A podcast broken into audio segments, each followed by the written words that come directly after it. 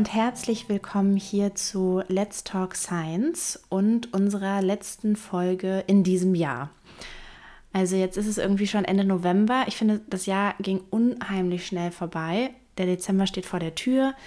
Viele freuen sich wahrscheinlich. Der Monat mit viel Naschen, mit viel muckeliger Atmosphäre, Geschenke. Dann kommen auch noch Ferien. Also ganz viel, worauf wir uns freuen können. Wir haben jetzt hier die zweite Folge mit Christine. Ich freue mich, dass du wieder da bist. Hallo. Hallo. Und auch nochmal hier, einfach weil es ein kleines neues Setting ist. Ich bin Liv, ich bin die Moderatorin schon seit, ich glaube, fast zwei Jahren. Ich habe bis zum Oktober fürs Graduiertenzentrum selber gearbeitet, mache das jetzt nicht mehr, sondern mache hier diesen Podcast weiter ich glaube aus verschiedenen Gründen. Einmal, weil ich das Format selber so gerne mache, dann, weil es natürlich komisch für euch da draußen wäre, wenn plötzlich hier nicht mehr meine Stimme da wäre und weil ich eine Firma gegründet habe mit noch anderen tollen Leuten, die quasi genau das macht. Visuelles, audiovisuelles, auditives und Podcast gehört eben dazu. So, genug von mir. Christine, Wer alles darüber hören möchte, was du genau machst, da würde ich sagen Pause und die letzte Folge nochmal anhören. Aber zwei Wochen sind mhm. eine lange Zeit, auch für die, die schon die letzte Folge gehört haben. Vielleicht magst du nochmal kurz sagen, wer du bist und was du in den letzten vier Jahren denn gemacht hast. Was war dein Promotionsthema? Ja. Also danke, dass ich wieder hier sein darf. Ich bin theoretische Biologe. Ich habe ursprünglich Mathematik studiert und arbeite am Max-Planck-Institut für Evolutionsbiologie in Plön. Und ich versuche mithilfe von mathematischen Modellen Antibiotikatherapien zu verbessern. Wir schauen uns spezieller Therapien an, wo mehrere Antibiotika genutzt werden und wir versuchen mithilfe von Erkenntnissen aus dem Labor den Schritt in Richtung Klinik zu gehen. Also wir stellen mit unseren mathematischen Modellen Prozesse nach, die ja eher dem Patienten entsprechen, um Einsichten zu bekommen, wie wir bestimmte Behandlungen verbessern können, damit Resistenzen gegen diese Therapien nicht auftreten und möglichst gering gehalten werden können. Wunderbar, danke dir. Jetzt sind wir wieder angekommen. Trotzdem geht es in dieser Folge ja nicht um deine Forschung, sondern um Wissenschaftskommunikation. Das Graduiertenzentrum bietet für Promovierende ein Zertifikatsprogramm an im Bereich Wissenschaftskommunikation. Das bedeutet, dort können verschiedene Kurse, Angebote wahrgenommen werden, besucht werden, die einen auf unterschiedliche Weise in diesem Bereich irgendwie schärfen, wo man erste Anläufe probieren kann, mal auf der Bühne stehen, Wissenschaft mal vielleicht etwas anders kommunizieren. Auf jeden Fall insofern darauf vorbereiten, dass man sagt, zusätzlich zur Promotion kann es eine Hilfe und Unterstützung sein, aber auch darüber hinaus, wir haben hier auch schon Gäste gehabt, die gesagt haben, also die Forschungskarriere werde ich nicht weiterführen, Promotion war schön, jetzt werde ich in den Bereich Wissenschaftskommunikation durchstarten.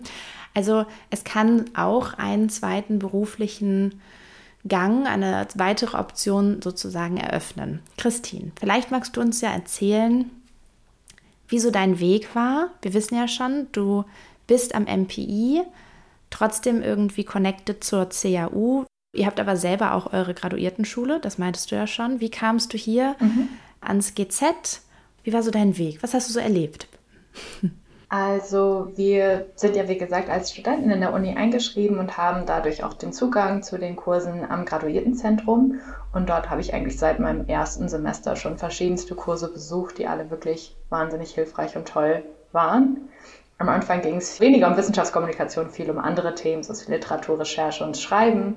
Ähm, und dann hatte ich tatsächlich nicht durch das Graduiertenzentrum meinen Weg in die Wissenschaftskommunikation gefunden, sondern über ein anderes Programm, was es hier in der Region gibt. Das nennt sich Rent a Scientist. Und habe dann im letzten Jahr tatsächlich erst bei der Graduiertenschule, also mit den Science Shows, dann auch angefangen, nachdem ich glaube, eine E-Mail an unser Institut geschickt wurde, ob wir nicht Interesse hätten, daran auch teilzunehmen. Und damit bin ich dann auch in die Science-Shows gekommen. Mhm. Spannend. Was ist denn für dich Wissenschaftskommunikation? Ähm, es ist definitiv eine Form der Transparenz auf mehreren Ebenen. Also zum einen mache ich ja meine Forschung transparenter und gerade beim Thema wie Antibiotikaresistenz merkt man eben auch, dass es viele interessiert. Es geht uns ja auch eben alle an. Also wenn wir keine Lösung für diese Krise finden, dann können wir in vielen Jahren keine Infektionen mehr so einfach oder einfache Infektionen nicht mehr so gut behandeln. Und das merke ich bei meinen Vorträgen auch. Also die Leute, die da sind, die haben viele Fragen und die interessieren sich sehr für das Thema. Und das ist immer schön, wenn man ihm zeigen kann, was dagegen unternommen wird. Um dann eben auch, also nicht nur Fragen zu beantworten, die sie haben, sondern auch einfach zu zeigen, okay, wir wissen, dass das ein riesiges Problem ist und es wird viel unternommen. Und auch einfach zu zeigen, wie die Mathematik da reinspielt. Mhm. Jetzt hast du ja gesagt, du bist über Rent a Scientist daran gekommen. Was ist Rent a Scientist? Also ich weiß es, aber ich habe nicht daran teilgenommen. Von daher erzähl gerne mal, was das ist für ein Format und äh, wie auch deine Erfahrungen da waren. Mhm. Also Rent a Scientist ist ein Programm, das von der Kielregion organisiert wird. Das ist ein Event, das sich über, es kommt drauf an, aber dieses Jahr hat sich über zwei Wochen gestreckt. Und zwar werden Wissenschaftler dazu eingeladen, Projektvorschläge zu machen oder Vortragsvorschläge zu machen zu einem bestimmten Thema ihrer Wahl. Und diese Projekte werden dann ausgeschrieben und an Schulen geschickt. Und die Lehrer können sich dann auf diese Projekte bewerben. Ich glaube, die können mehrere ähm, Projekte auswählen, die werden dann zugeteilt.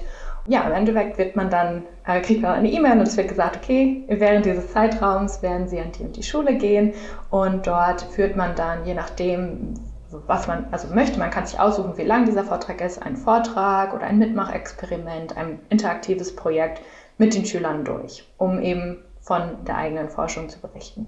Und wie hast du das gestaltet? Also wenn ich mir das jetzt so vorstelle, du promovierst, hast da deinen Forschungsalltag, dann hörst du von diesem Projekt und findest das großartig. In den allermeisten Fällen kann man ja nicht einfach mit dem, was man in ein Paper schreiben würde, in eine Schule gehen und das so mhm. wiedergeben. Wie war so deine Annäherung an das Ganze? Es war tatsächlich, dass ich das erste Mal schon direkt in meinem ersten Promotionsjahr teilgenommen habe. Mhm. Es wurde bei uns erstmal zentral organisiert, wer alles teilnimmt. Und ich hatte zugesagt und dann gab es eine E-Mail an alle, die mitmachen wollten. Und ich war ein bisschen eingeschüchtert davon, dass ich die einzige Doktorandin war. Das heißt, ich habe mir dann erstmal einen Kollegen gesucht, der das mit mir zusammen macht. Und wir haben sehr lange darüber gesprochen, was so die wichtigsten Grundlagen sind, die wir den Schülern und Schülerinnen mitgeben wollen, damit sie überhaupt verstehen können, was wir machen. Und für mich war direkt klar, dass wir ein interaktives Projekt brauchen, weil ja, wenn wir dann nur davon erzählen würden, wie wir Mathematik benutzen, könnte das sehr schnell sehr langweilig werden. Das heißt, ich wollte gerne irgendeinen Aspekt in diesem Vortrag drin haben, wo die Schüler und Schülerinnen selbst erfahren können, wie unsere Projekte oder unsere Modelle funktionieren.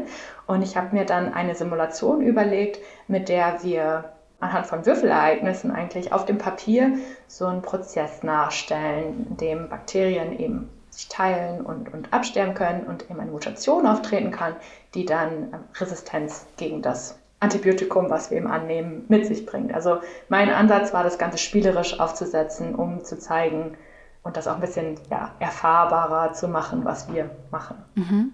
Und danach warst du quasi geflasht und wolltest noch mehr. Ja. Äh, hast du das jetzt die letzten vier Jahre immer wieder gemacht? Also hast du jetzt vier Jahre in Folge daran teilgenommen bei Rent a Scientist? Ja, genau. Also ich habe die ersten zwei Jahre das noch mit meinem Kollegen zusammen gemacht und seit letztem Jahr mache ich das Ganze alleine und habe dann auch mehrere Besuche angenommen. Also man kann auch ja, während dieses Zeitraums mehrere Schulen besuchen und habe letztes Jahr mein komplettes Programm umgestaltet, nachdem ich tatsächlich mit den Science Shows angefangen bin und dort natürlich auch nochmal sehr viel Neues für die Gestaltung solcher Vorträge gelernt habe, habe ich mein ganzes Programm umgeworfen. Also dieser interaktive Teil, den gibt es immer noch, aber den habe ich auch verbessert, weil wir natürlich über die Besuche auch schnell gelernt haben, wo vielleicht das Projekt ein bisschen schwieriger war zu verstehen. Das habe ich dann versucht anzupassen. Mhm. Manchen ForscherInnen geht es ja, geht's ja einfach so, dass sie sagen, ich finde es irgendwie schwierig, das, was ich mache, so runterzubrechen. Auch gerade, wenn man ja so in seinem Fachvokabular feststeckt. Ich habe dann irgendwie Sorge, dass Sachen verloren gehen oder dass die Leute am Ende doch gar nicht so wirklich verstehen, was ich mache. Und es ist ja immer noch in höheren Bereichen der Uni, also wenn man sich ProfessorInnen anguckt, immer auch wieder ein Thema zu sagen, ist das jetzt wirklich das, wo wir einen Fokus drauflegen sollten? Oder geht es eher doch darum, auf Konferenzen das wirklich wissenschaftlich zu halten? Wie war das bei dir? Also war das einfach dass du den Austausch mit den SchülerInnen so cool fandest? Oder hast du gar nicht das Gefühl gehabt, dass das so zwangsläufig notwendig ist, so ganz viel wegzulassen? Also ich glaube, grundsätzlich fällt es mir nicht so schwer zu sagen, okay, ich lasse jetzt Dinge weg. Es ist natürlich, man muss sich überlegen, was man mit dem Besuch erreichen will. Und da habe ich mhm. mir gerade auch letztes Jahr nochmal sehr viele Gedanken darüber gemacht, weil ich mir ähm, auch viel, also ich habe mich auch viel mit der Literatur beschäftigt im Bereich Wissenschaftskommunikation, wie sich so ein Programm möglichst gut aussetzen kann, weil ich möchte einfach, dass die Schüler da das meiste rauskriegen. Und ähm, ja, dem Fahrplan, sage ich mal, dem ich gefolgt bin, der sagt eben auch, man soll sich überlegen, was, was die Schüler mitnehmen sollen am Endeffekt. Und mir ist es eben wichtig, auf der fachlichen Seite erstmal zu erklären, was ist denn die Antibiotikakrise? Warum betrifft es uns alle? Und dann eben ja, darüber überzugehen, wie die Mathematik helfen kann. Ich gehe da nicht in die Details, was meine Forschung an, anbetrifft, aber ich fokussiere mich in meinen Vorträgen immer auf ein bestimmtes Beispiel, wo ich das Gefühl habe, ja, dass, dass man das besser verstehen kann. Das hatte ich in der letzten Folge auch erwähnt, da ging es um diese Wechselwirkung. Dass wir da eben gefunden haben, dass es Unterschiede zwischen ja, Beobachtungen aus dem Labor und in einem möglichen Patienten geben könnte. Also ich gehe da eben nicht in die Details. Mir ist es eben wichtiger, dass die Schüler über die Antibiotikakrise aufgeklärt werden, wissen, dass es dieses Problem gibt, aber dann auch verstehen, was sind verschiedene Strategien, die wir gerade verfolgen, um dieses Problem zu lösen und dann auch, wie die Mathematik da vielleicht einen Beitrag leisten kann. Also ich werde denen auch keine äh, Gleichungen zeigen. Tatsächlich, manchmal äh, wollen sie Gleichungen sehen, dann äh, zeige ich die natürlich, aber da gehe ich nicht in die Details meiner Forschung. Mhm. Ja, und am Ende begeistert man sie ja vielleicht auch vom Fach Mathe also das ist ja sowieso auch, glaube ich, eine große Herausforderung an Schulen und auch eine große Chance auf der anderen Seite. Ich weiß, ich hatte das am Anfang meines Studiums, damals im Bachelor habe ich Geschichte und europäische Ethnologie studiert. Gut, von dem zweiten habe ich nicht gewusst, was mich erwartet, aber Geschichte habe ich gedacht, okay, gut, mochte ich in der Schule, war so und so. Aber das Studium ist dann natürlich ganz anders als das Fach in der Schule. Also mhm. der ganze Kontext geht halt ja schon im Studium eher in eine wissenschaftliche Richtung und man nähert sich dem Fach einfach ganz, ganz anders. Es ist absolut, fand ich, immer nie vergleichbar. Ich weiß nicht, wie du es in der Mathematik äh, gesehen hast, ob du gesagt hast, ach, es ging dann nach der Schule nahtlos weiter oder ob du auch sagst, Mathe im Studium ist schon definitiv anders und hält vielleicht auch viel mehr parat, weil man so viel mehr damit dann machen kann, als jetzt die Basics in der Schule, die man dabei gebracht bekommt. Also ich glaube, es kommt natürlich darauf an, wo man Mathe studiert. Also ich habe jetzt zum Beispiel eher angewandte Mathematik studiert ja. im Fachbereich Medizin. Und gerade in den Mathefächern hatte ich schon das Gefühl, wir knüpfen an, an dem, was wir in der Schule, gerade in der Oberstufe gelernt haben. Es fängt mit Analysis an, das kennt man ja auch noch aus der Oberstufe. Aber ich hatte eben auch viele naturwissenschaftliche Fächer oder eher angewandte Sachen. Zum Beispiel, wir hatten auch viel Biostatistik oder generell Statistik. Das sind vielleicht Aspekte, die man in der Schule nicht hat. Also es gibt dann eben auch zusätzliche Sachen, diese angewandteren Sachen, die man eben dann aus der Schule nicht kennt. Mhm. Ja, und ich glaube, man kann halt dann durch dich auch sehen, was kann man dadurch bewegen. Also wo findet es Anwendung? Das hatten wir auch in, in Folge 1, wo ich gesagt habe, viele, vielen ist das dann so abstrakt, viele wissen dann immer gar nicht, okay, da werden irgendwie Gleichungen gelöst und dann kommt am Ende das und das raus, aber was kann man denn jetzt damit nun machen? Mhm. Und das sieht man natürlich ganz besonders bei etwas runtergebrocheneren Formaten wie dann in der Schule und die SchülerInnen können es dann halt deutlich besser greifen. Science Show. Du hast gesagt, dadurch hat sich noch mal einiges verändert. Wie meinst du das? Also was war so dein, dein Erlebnis dort? Wo würdest du sagen, waren so Aha-Momente, wo du für dich dann eben erkannt hast, okay, ich möchte noch mal mein Konzept auch bei Rent a Scientist ein wenig anpassen? Ich glaube, für mich war es wichtig, meine wissenschaftlichen Vorträge noch stärker von meinen Wissenschaftskommunikationsvorträgen abzugrenzen. Und ich hatte schon sehr, sehr lange eigentlich die Idee, mehr auch selbst zu zeichnen in meinen Vorträgen und habe mich das auf wissenschaftlichen Veranstaltungen nie getraut. Also ich dachte, nee, das, das werden die Leute irgendwie nicht gut finden, die werden das kritisieren oder da im ja, schlecht drüber denken, keine Ahnung. Also es war auch eigentlich ein, dumme, ein dummer Gedanke. Aber ich hatte auch nie wirklich die Zeit, da tiefer reinzugehen, weil man sich natürlich dann auch erstmal damit beschäftigen muss, wie kann ich denn ja, Kunst digital für meine Vorträge nutzen. Und da waren wirklich Catherine und Ulf, die gesagt haben, das ist total die coole Idee und das solltest du auf jeden Fall machen. Und da hatte ich denen dann ja schon erzählt und sie waren begeistert, dann musste ich es ja machen. und habe dann auch, äh, ja, also meine Folien sind komplett selbst gemalt. Ich habe Animationen mit reingenommen, die ich selbst gemacht habe und dadurch natürlich auch viel gelernt, wie ich andere Tools verwenden kann für die Wissenschaftskommunikation.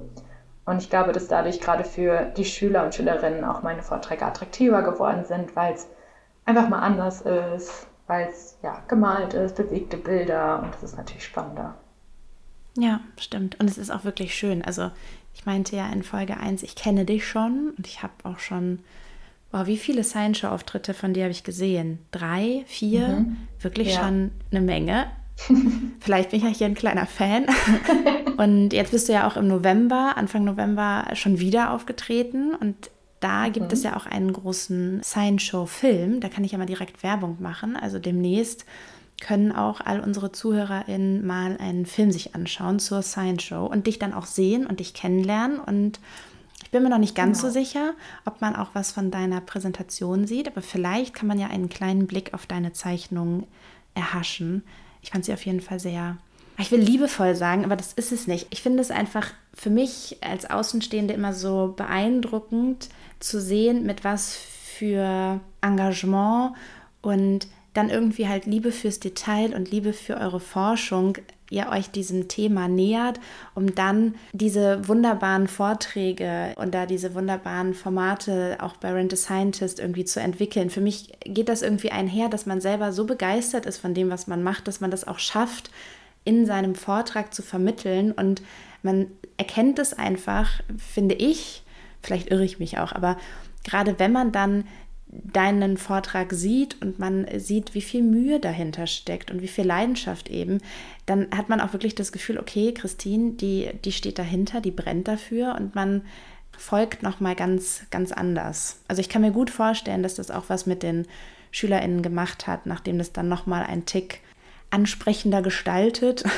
Klingt ja. ein bisschen platt, aber trotzdem, ja, also an dem es einfach so gestaltet war, dass sie auch sich noch mehr abgeholt haben oder gefühlt haben. Ich muss auch gerade dann denken, dass es ja ein Tick auch was mit der Zielgruppe zu tun hat. Also die Zielgruppe verändert sich.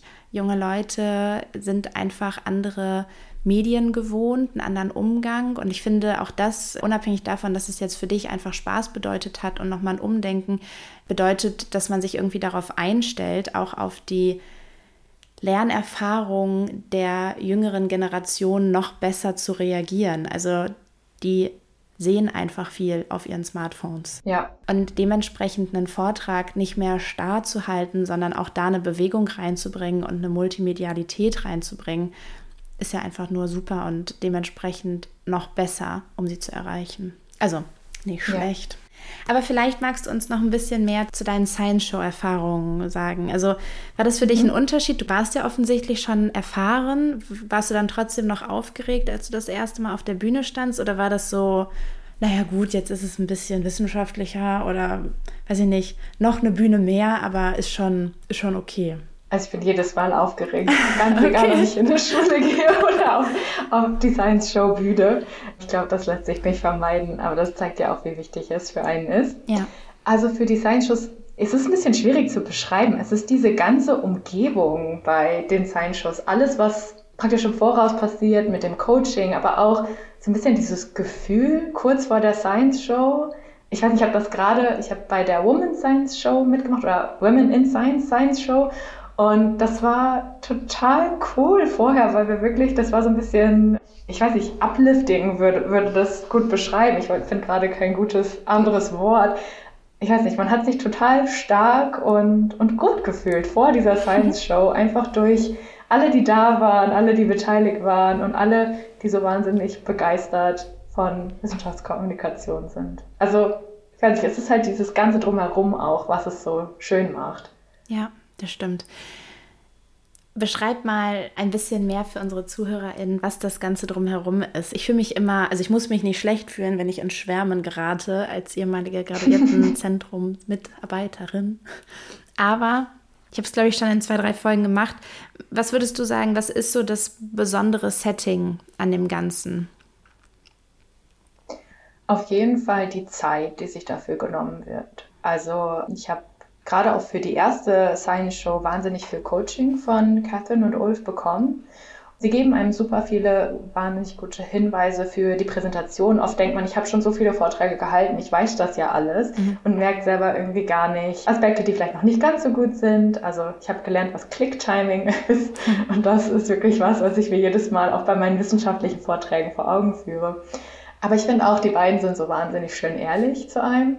Ich war gerade bei meiner ersten Präsentation sehr perfektionistisch und war oft gar nicht zufrieden mit meinen Zeichnungen und die beiden haben so Christine, das ist alles total gut und sind dann halt auch einfach mal ernst und sagen, jetzt müssen wir da mal den Fuß auf die Bremse setzen und das ist jetzt gut und jetzt fokussierst du dich auf das und das. Und ja, das auch mal zu hören, sagen, okay, Christine, das ist jetzt schon richtig gut und wir finden das klasse, dass man dann einfach weiß, okay, ich brauche jetzt nicht mich stressen über meine Abbildung, sondern ich kann den Fokus jetzt darauf legen, was ich sagen will und dann gibt es neben den Einzelcoachings auch noch Proben mit allen zusammen. Und was danach immer gemacht wird, nach, nachdem man seinen Probevertrag gehalten wird, das finde ich immer ganz schön, das ist immer ein Wunsch.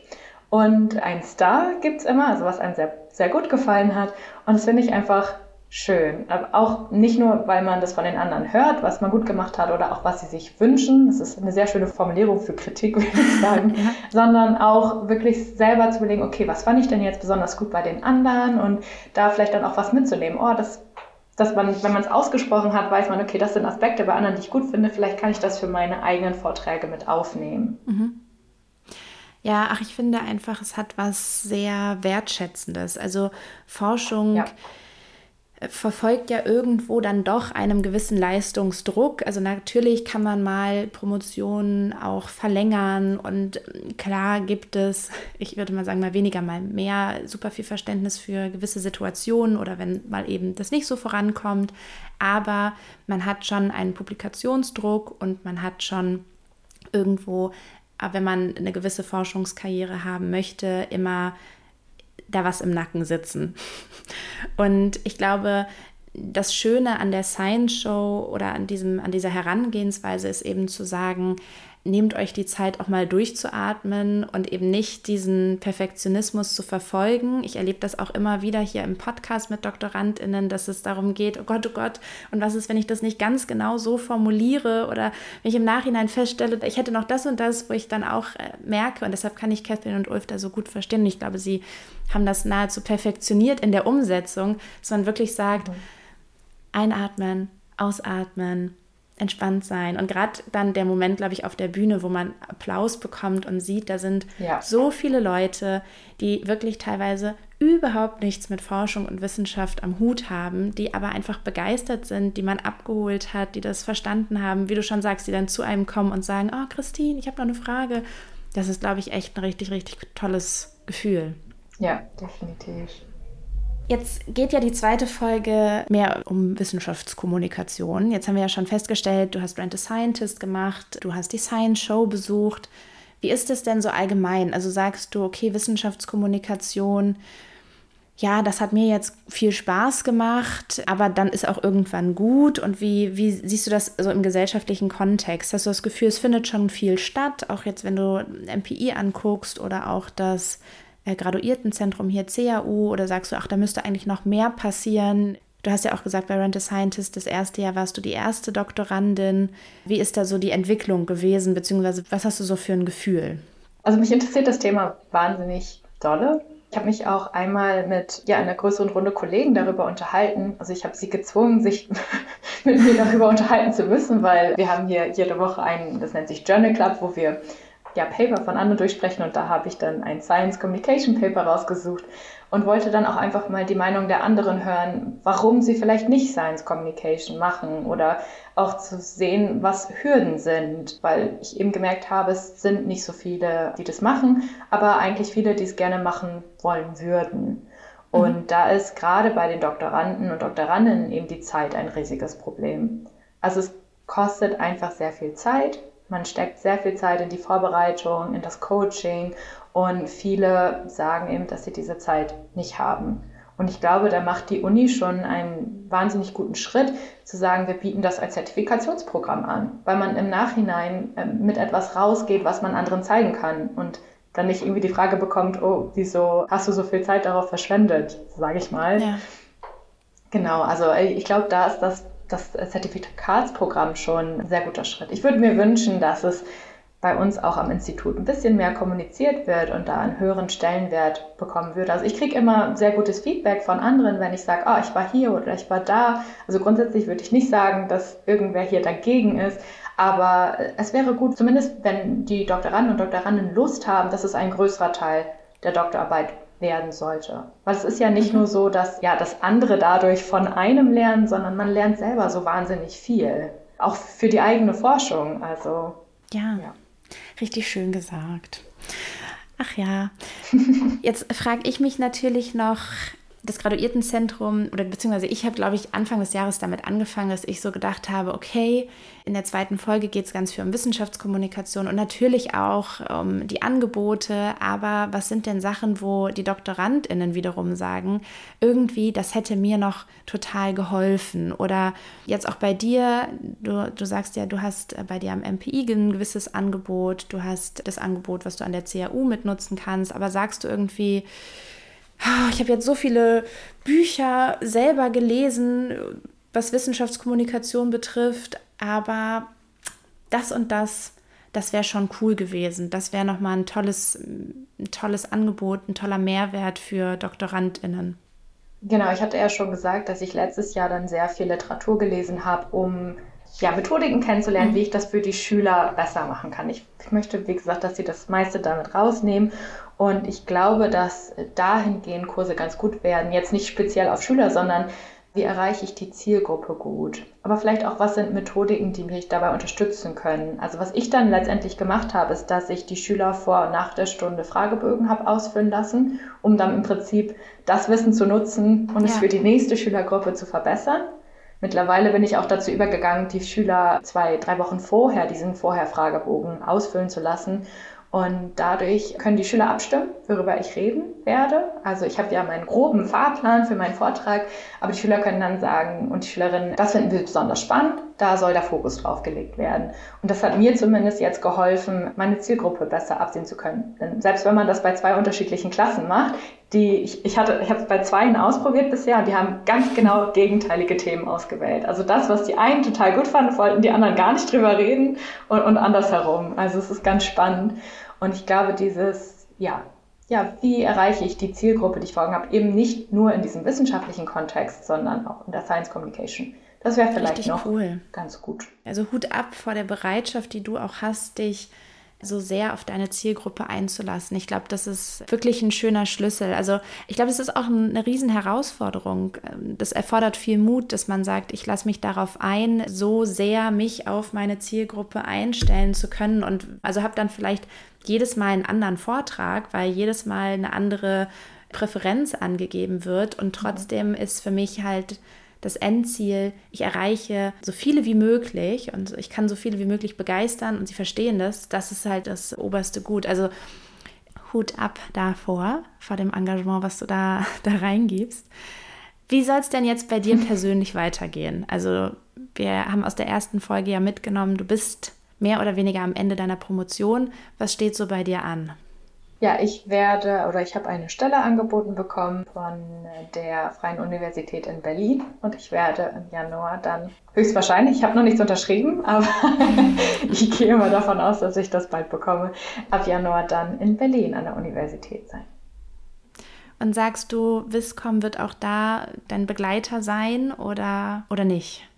Ich hoffe es sehr. Also ich habe es auf jeden Fall schon angesprochen, dass ich gerne auch Teil meiner Zeit dort in Wissenschaftskommunikation setzen möchte. Und Sie hatten mir auch schon von ein paar ähm, Projekten erzählt oder ja, Events erzählt, an denen sich die Uni selbst beteiligt.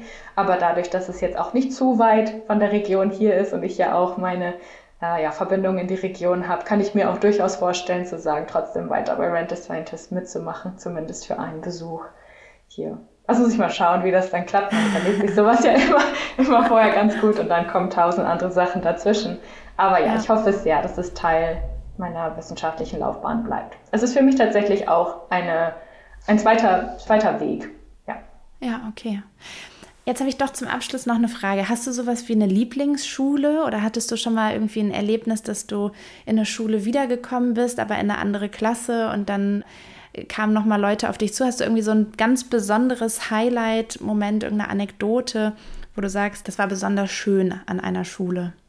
Mm, also ich war bis jetzt noch nicht zweimal an derselben Schule. Mhm. Wir haben hier auch Vorträge am Institut. Wir haben eine Winter Talk-Reihe, nennt sich das, die auch für die Allgemeinheit, äh, also für, für alle, die Lust haben, äh, sind es auch Wissenschaftskommunikationsvorträge. Und da hatte ich tatsächlich Schüler und Schülerinnen aus einer Schule, die an dem Vortrag teilgenommen haben und im Nachhinein auf mich zugekommen sind und mich unabhängig davon, dass, dass sie wussten, dass ich bei Rent a Scientist mitmache oder generell in Schulen gehe, eingeladen haben in ihre Schule. Und das fand ich wahnsinnig schön. Das ist wirklich auf Eigeninitiative der Schüler wurde ich eingeladen. Also ich habe dann natürlich direkt erzählt, ich habe Programme für Schulen und ich habe auch verschiedene Projekte mittlerweile. Ihr könnt euch da was aussuchen. Und die haben das auf Eigeninitiative organisiert. Das war auch nicht für eine bestimmte Klasse, das war schon eine Oberstufe. Da sind, ist man ja in Kurse und im Prinzip konnte jeder, der Lust hat, kommen. Und ähm, das war auch ganz, ganz cool, fand ich. Glaube ich. Das glaube ich. Da ist man sowieso ja so voller Adrenalin und dann kommt noch mal so was Schönes und dann schwebt man mhm. auf einer mhm. Wolke nach Hause. Das ist doch ein schönes Abschlussgefühl, mit dem ja. wir äh, diese Folge jetzt beenden. Vielen, vielen Dank dir, dass du dir die Zeit genommen hast, auch ein zweites Mal hier bei uns zu Gast zu sein und auch Sehr vor allen Dingen im Hauptabschlussstress deiner Promotion. Wir drücken dir auf jeden Fall alle Daumen, dass jetzt alles gut geht, du das gut zu einem Abschluss bringst und dann ab Januar eine tolle Zeit in Berlin hast. Danke. Und hoffen trotzdem, also ich weiß es natürlich nicht, aber an all unsere ZuhörerInnen, wer Christine mal auf der Bühne sehen möchte, schreibt Christine einfach mal selber. Wer weiß, was, wo die nächsten Auftritte sein werden. Und wenn ihr Fragen habt zu all dem, was heute hier gesagt worden ist, ob es jetzt zum Programm selbst ist oder zu Christine und den Sachen, die Christine erarbeitet hat oder macht, dann schreibt Christine oder schreibt sonst im Graduiertenzentrum. Alles, wie gehabt, findet ihr dazu in den Show Notes. Und mir bleibt eigentlich nichts anderes zu sagen, außer ich wünsche euch einen schönen Dezember, schöne Feiertage, eine besinnliche Zeit und dann hören wir uns im Januar wieder. Den Wünschen kann ich mich auf jeden Fall anschließen und wollte wirklich nochmal sagen, also bei Fragen gerne schreiben. Ich nehme immer gerne die Zeit zu antworten. Und danke, dass ich hier sein durfte. Sehr gerne. Tschüss. Tschüss.